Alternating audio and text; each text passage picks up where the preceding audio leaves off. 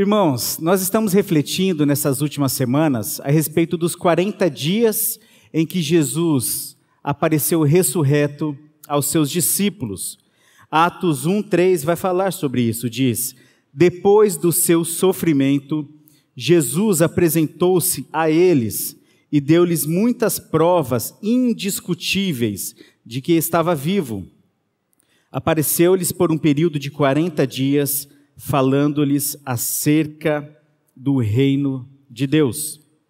O tema dessa série de mensagens pós-ressurreição de Jesus é ressurreição, encontros transformadores. Nós da equipe pastoral estávamos pensando a respeito dessa série e a gente juntos ali chegou à conclusão de que Jesus ele tinha um propósito nessas suas aparições durante os 40 dias. Primeiro ele aparece aos seus mais próximos, depois Jesus aparece para mais de 500 pessoas. Isso está dizendo em 1 Coríntios, capítulo 15, versículo 6.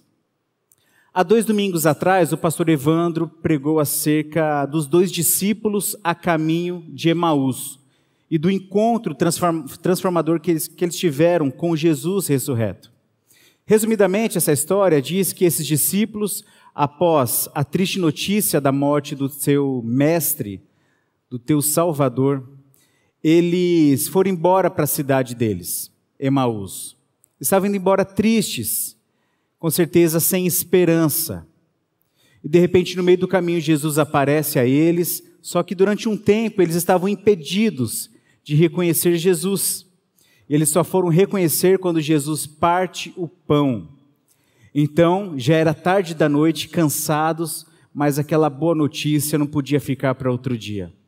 Então, eles voltaram correndo para Jerusalém, enfrentando o cansaço, pois eles já haviam caminhado 11 quilômetros até Emaús, e já era noite, mesmo assim eles voltaram, com certeza, não mais sem esperança, não mais cabisbaixos, mas agora eles entendiam que Jesus estava vivo eles precisavam contar aquela notícia aos outros discípulos. E é aqui que entra a nossa história.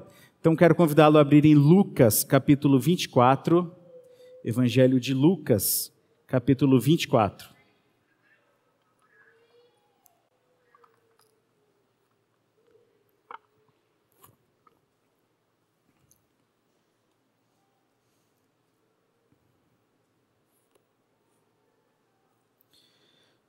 Lucas 24 vai falar sobre esse tempo da ressurreição, principalmente no domingo. Então, do versículo 13 ao 34, foi a pregação do pastor Evandro acerca de Emaús. E no versículo 33 a gente pega esse gancho para podermos falar da mensagem de hoje. Todos abriram? O texto diz assim, a partir do versículo 33, aqui falando sobre os discípulos de Emaús: Levantaram-se e voltaram imediatamente para Jerusalém. Ali encontraram os onze e os que estavam com eles reunidos, que diziam: É verdade, o Senhor ressuscitou e apareceu a Simão. Então os dois contaram o que tinha acontecido no caminho e como Jesus fora reconhecido por eles quando partiu o pão. E aqui é a nossa história. Enquanto falavam sobre isso, o próprio Jesus apresentou-se entre eles e lhes disse: Paz seja com vocês. Eles ficaram assustados e com medo, pensando que estavam vendo um espírito. Ele lhes disse: Por que vocês estão perturbados e por que se levantam dúvidas no coração de vocês? Vejam as minhas mãos e os meus pés, sou eu mesmo. Toquem-me e vejam. Um espírito não tem carne nem ossos, como vocês estão vendo que eu tenho. Tendo dito isto, mostrou-lhes as mãos e os pés, e por não crerem ainda, tão cheios estavam de alegria e de espanto, ele lhes perguntou: Vocês têm aqui algo para comer? Deram-lhe um pedaço de peixe assado, e ele comeu na presença deles. E disse-lhes: Foi isso que eu falei enquanto ainda estava com vocês. Era necessário que se cumprisse tudo que a meu respeito estava escrito na lei de Moisés, nos profetas e nos salmos. Então lhes abriu o entendimento, para que pudessem compreender as Escrituras, e lhes disse: Está escrito que o Cristo haveria de sofrer e ressuscitar dos mortos no terceiro dia, e que em seu nome seria pregado o arrependimento para o perdão de pecados a todas as nações, começando por Jerusalém. Vocês são testemunhas dessas coisas. Eu envio a vocês a promessa de meu Pai, mas fiquem na cidade até serem revestidos do poder do alto.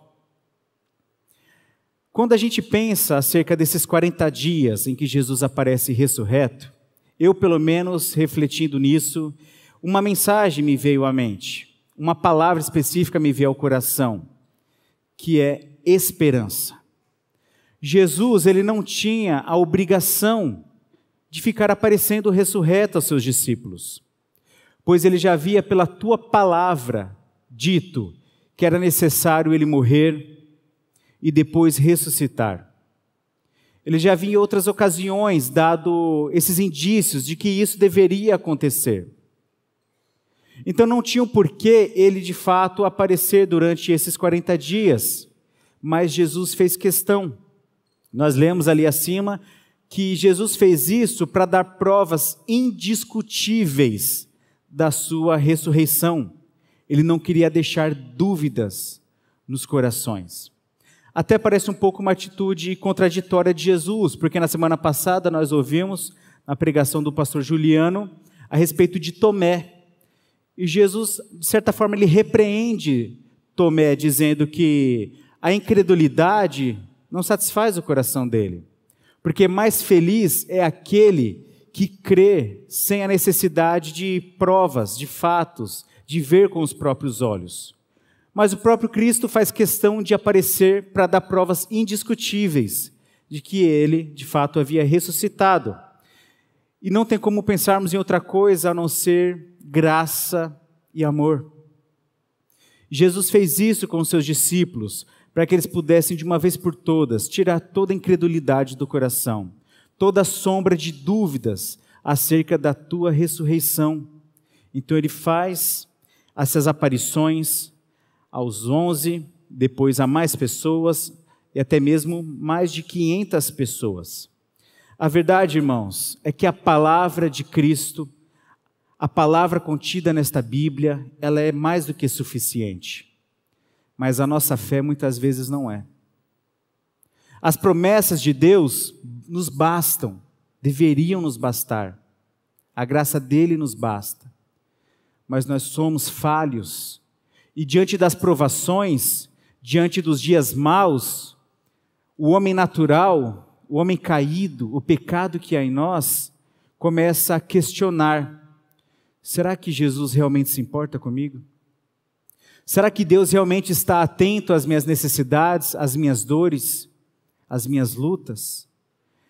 E isso vai trazendo uma incredulidade ao nosso coração, um ceticismo. Embora a gente sabe que não, Jesus vive, Jesus ressuscitou, mas de maneira vivencial, no dia a dia, a gente vai passando por algumas crises em nossa espiritualidade. E a gente, como os discípulos, acabamos ficando incrédulos. Mas Jesus, assim como ele apareceu aos discípulos para dar provas indiscutíveis da tua presença, ele continua fazendo isso em nosso meio. Jesus conhece o meu e o seu coração. Ele sabe das vezes que nós fraquejamos em nossa fé. Ele conhece, mas ele continua afirmando: Eu vou me manifestar na sua vida. Eu vou dar provas indiscutíveis de que eu existo. Não só existo e vivo, mas como eu habito em vocês através do meu espírito. E assim a gente vai vivendo a nossa vida de fé em fé, de arrependimento em arrependimento. Mesmo quando a gente dá uma vacilada, o Espírito Santo ele vai nos reafirmando de que ele habita em nós de que Jesus vive, está e reina para sempre. Amém, irmãos? Então, diante dessa, dessa aparição de Jesus aos discípulos de Emaús, juntamente com os onze e outros que estavam reunidos, eu percebo pelo menos que Jesus faz um encontro transformador e ele possibilita três transformações. E a primeira transformação que eu reparo neste encontro é a transformação emocional. Do versículo 36 ao 38, Jesus se apresenta dizendo para eles: paz. Ele diz, no versículo 30, 36, enquanto falavam sobre isso, o próprio Jesus apresentou-se entre eles e disse: Paz seja com vocês. Eles ficaram assustados e com medo, pensando que estavam vendo um espírito, um fantasma. É como se Jesus falasse para eles: Irmãos, a gente já passou por um episódio desse. Vocês pensaram que eu era um fantasma? Naquela noite no Mar da Galileia. Mas sou eu, não se assustem. A paz seja com vocês.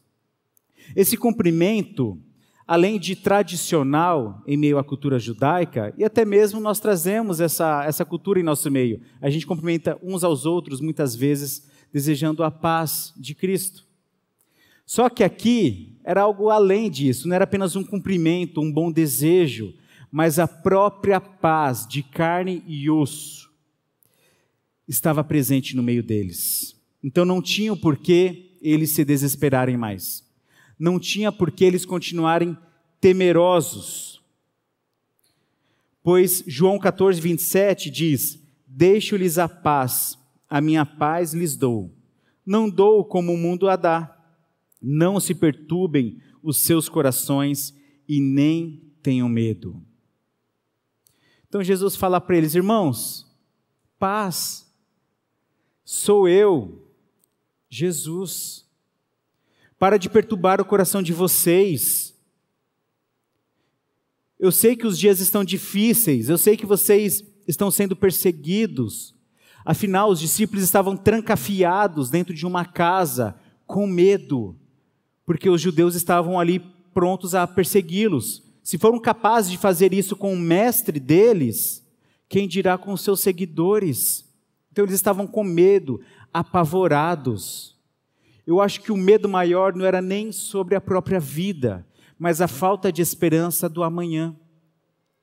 Porque enquanto Jesus estava com eles, eles largaram tudo para seguir a Jesus e acreditaram piamente que eles estavam diante do Messias, daquele que viria trazer salvação, libertação e tempos de paz. Mas que libertação, que salvação e que paz é essa? Porque o seu mestre foi morto, torturado, estava ali numa sepultura. E o que, que eles iriam fazer no dia do amanhã? O que restava para eles fazerem então Jesus entra e diz para eles: parem de se preocupar, está tudo sob controle. Isso também tem a ver com a sua vida e com a minha vida. Parem de se preocupar. Sou eu, Jesus. Eu sou o mesmo que estive com vocês nos dias maus. Sou eu que estive com vocês nos dias bons. Eu sou o mesmo. Jesus havia dito isso a eles alguns dias antes, dizendo: Olha, para onde eu vou, vocês não podem ir agora, mas um dia vocês poderão ir comigo. Mas por enquanto, não perturbe o coração de vocês, continue crendo em Deus e creio em mim. Na casa do meu pai há muitas moradas, e se não fosse assim, eu não teria dito que eu iria preparar lugar a vocês. Eu vou, mas eu voltarei e os buscarei para mim mesmo. Então Jesus estava reafirmando que a promessa estava se cumprindo. Então a paz podia voltar a reinar no coração deles. Irmãos, eu não sei se você já viveu tempos assim, ou você pode estar vivendo, ou amanhã trará esse tempo de falta de esperança, de frustração com a má notícia, quando aquela ligação indesejada chega trazendo luto, trazendo a dor. Quando um relacionamento se desfaz, por tantas intrigas, por uma traição,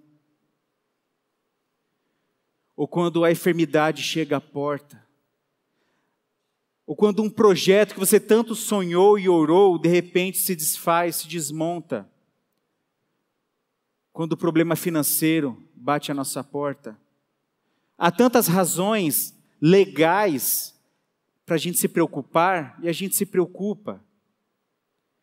Só que Jesus também fala para você e para mim essa noite: para de perturbar o coração de vocês. Sou eu, eu sou o mesmo eu estou aqui com vocês. Paz seja com vocês. Outra transformação que nós encontramos neste texto, neste encontro, é a transformação no entendimento. O versículo 44 e 45 diz assim: E disse-lhes: Foi isso que eu lhes falei enquanto ainda estava com vocês. Era necessário que se cumprisse tudo que a meu respeito estava escrito na lei de Moisés, nos profetas e nos salmos. Então lhes abriu o entendimento para que pudessem compreender as Escrituras. Jesus, ele não quer apenas transformar o nosso estado emocional, mas ele também quer transformar o nosso entendimento acerca dele mesmo. Por isso que durante a ceia, pastor Evandro explicou o sentido da ceia.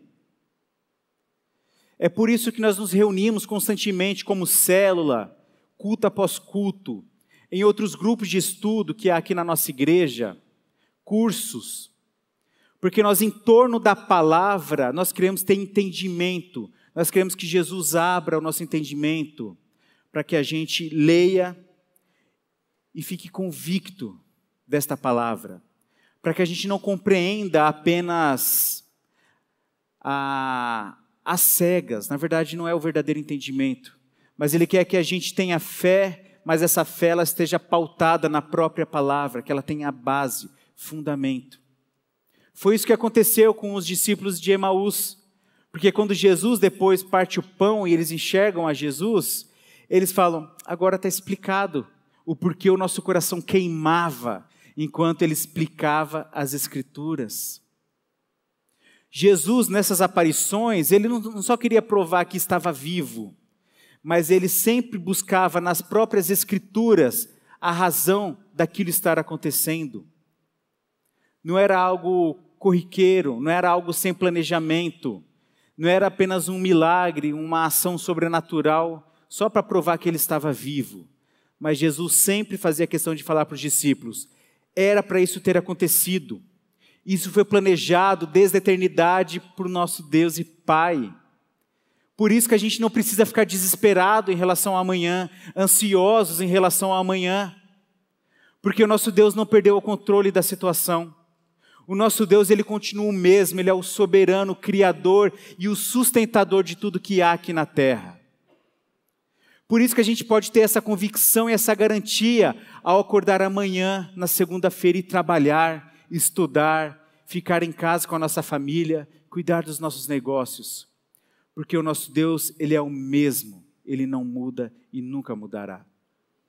Se isso não nos der plena confiança, a gente precisa confiar nisso.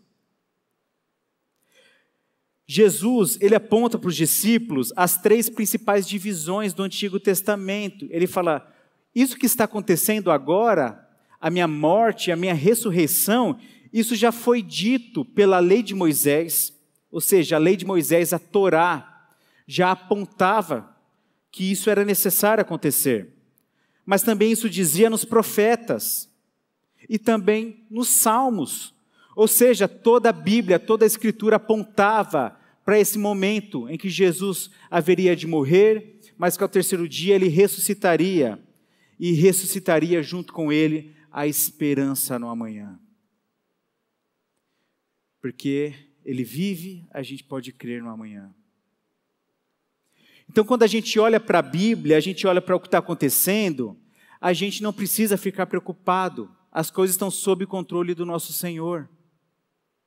Quando você olha para a sua história, fazendo exercício parecido como esse de olharmos para a Bíblia e tudo aponta para Cristo, quando a gente olha para a nossa história, olha para a tua história, para o seu sofrimento, olhe para tudo aquilo que você já viveu como família, ou na ausência da família, os dias difíceis, as perdas que você já teve, os pecados que você já cometeu.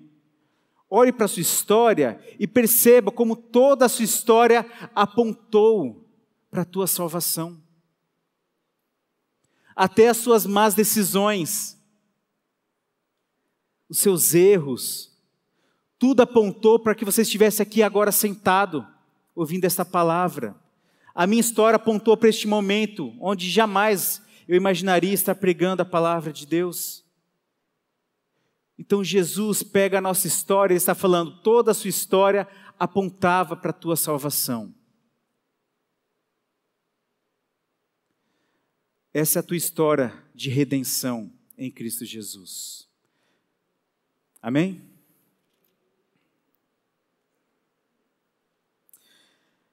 Jesus também, através deste encontro, ele gerou uma transformação na atitude dos seus discípulos.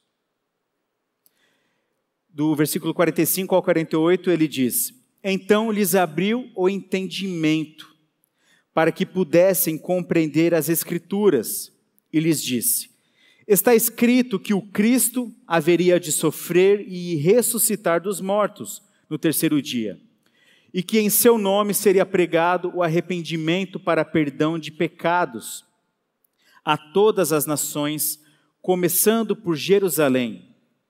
Vocês são testemunhas destas coisas.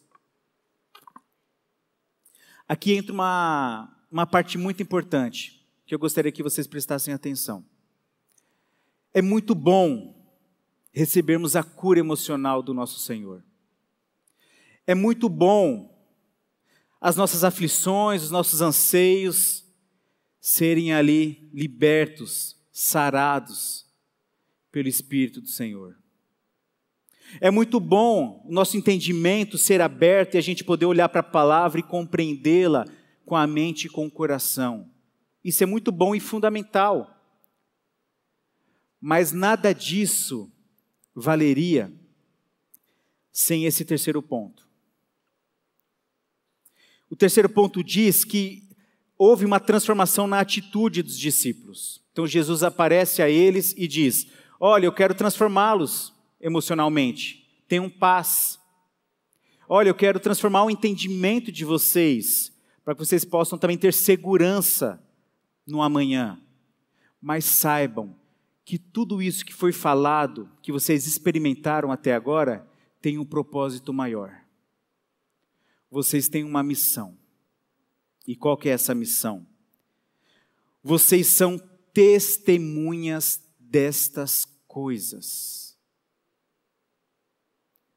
O propósito, irmãos, se até hoje, se até agora você não entendia qual é o seu propósito aqui agora, nesta terra, você não precisa sair mais com essa dúvida. Pois o teu propósito é ser curado Sim.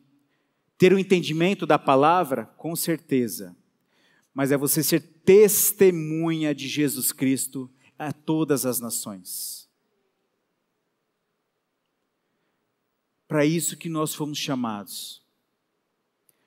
Seria muito egoísta da nossa parte apenas recebermos de Jesus benefícios, bênçãos, sinais, milagres para o nosso bem-estar, para a nossa satisfação pessoal.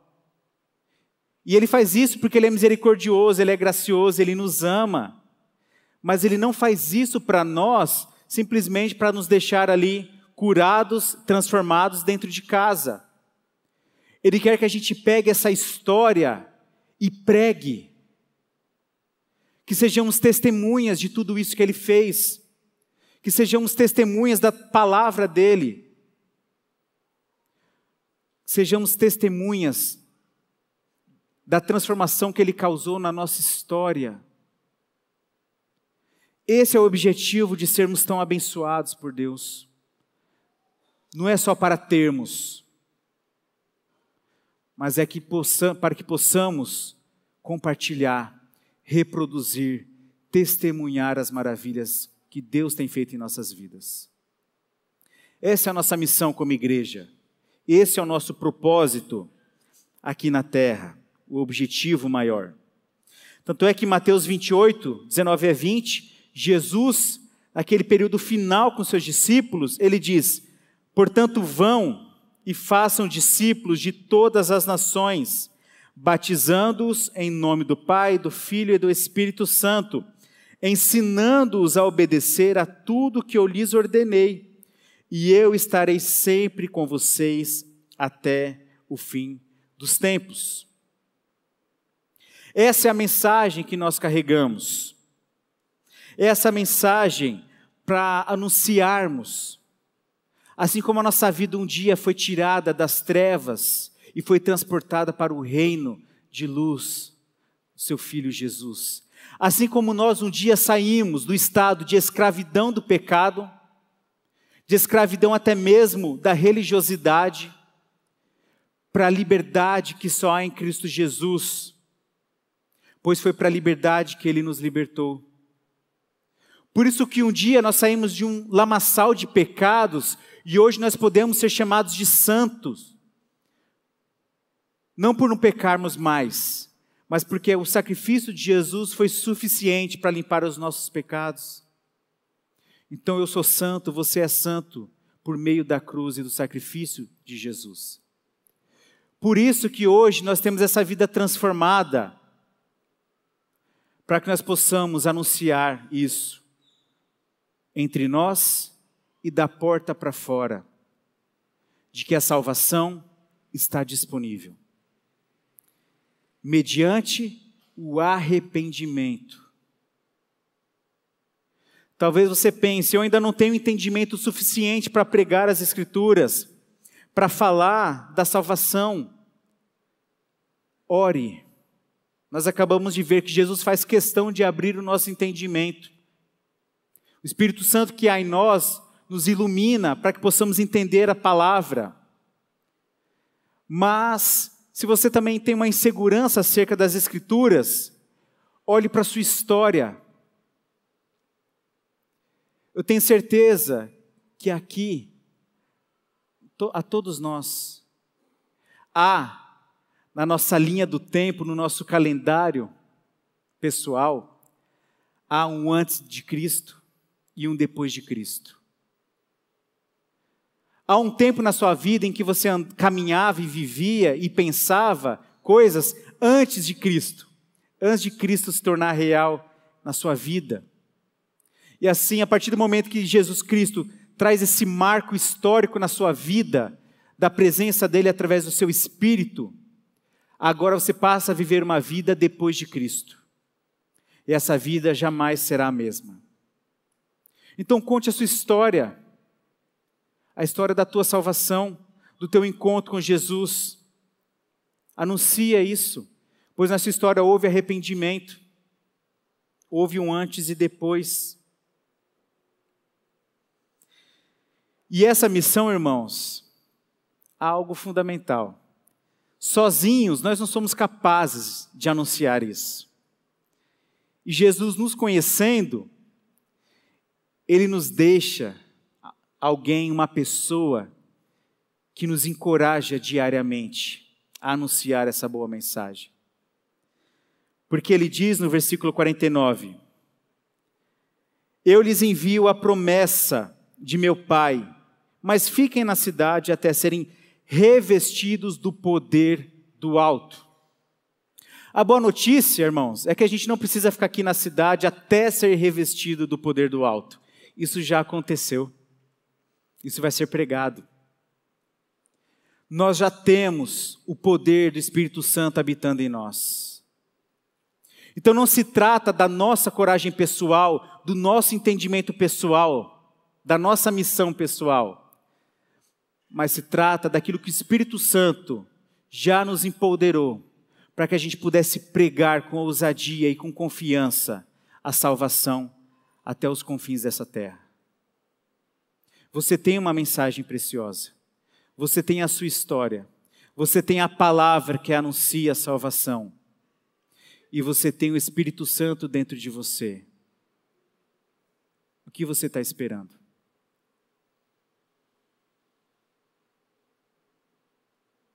O que você está esperando para amanhã no seu trabalho falar de Jesus? Contar a sua história. Há pessoas no seu trabalho que nem sabem que você é cristão. Há pessoas na sua faculdade que não fazem nem ideia, ou na sua escola, de que você pertence a uma igreja, que você é evangélico. Talvez você não fale isso por vergonha ou por omissão. Dá tempo de mudar isso. A vergonha muitas vezes vem acompanhada do mau testemunho nesses lugares. Como eu vou falar de Jesus, sendo que aqui no trabalho eu faço algumas coisas ilícitas? Como eu vou falar de Jesus na escola, na faculdade, sendo que todo mundo sabe que eu já fiquei com geral? Talvez a vergonha impede, impeça.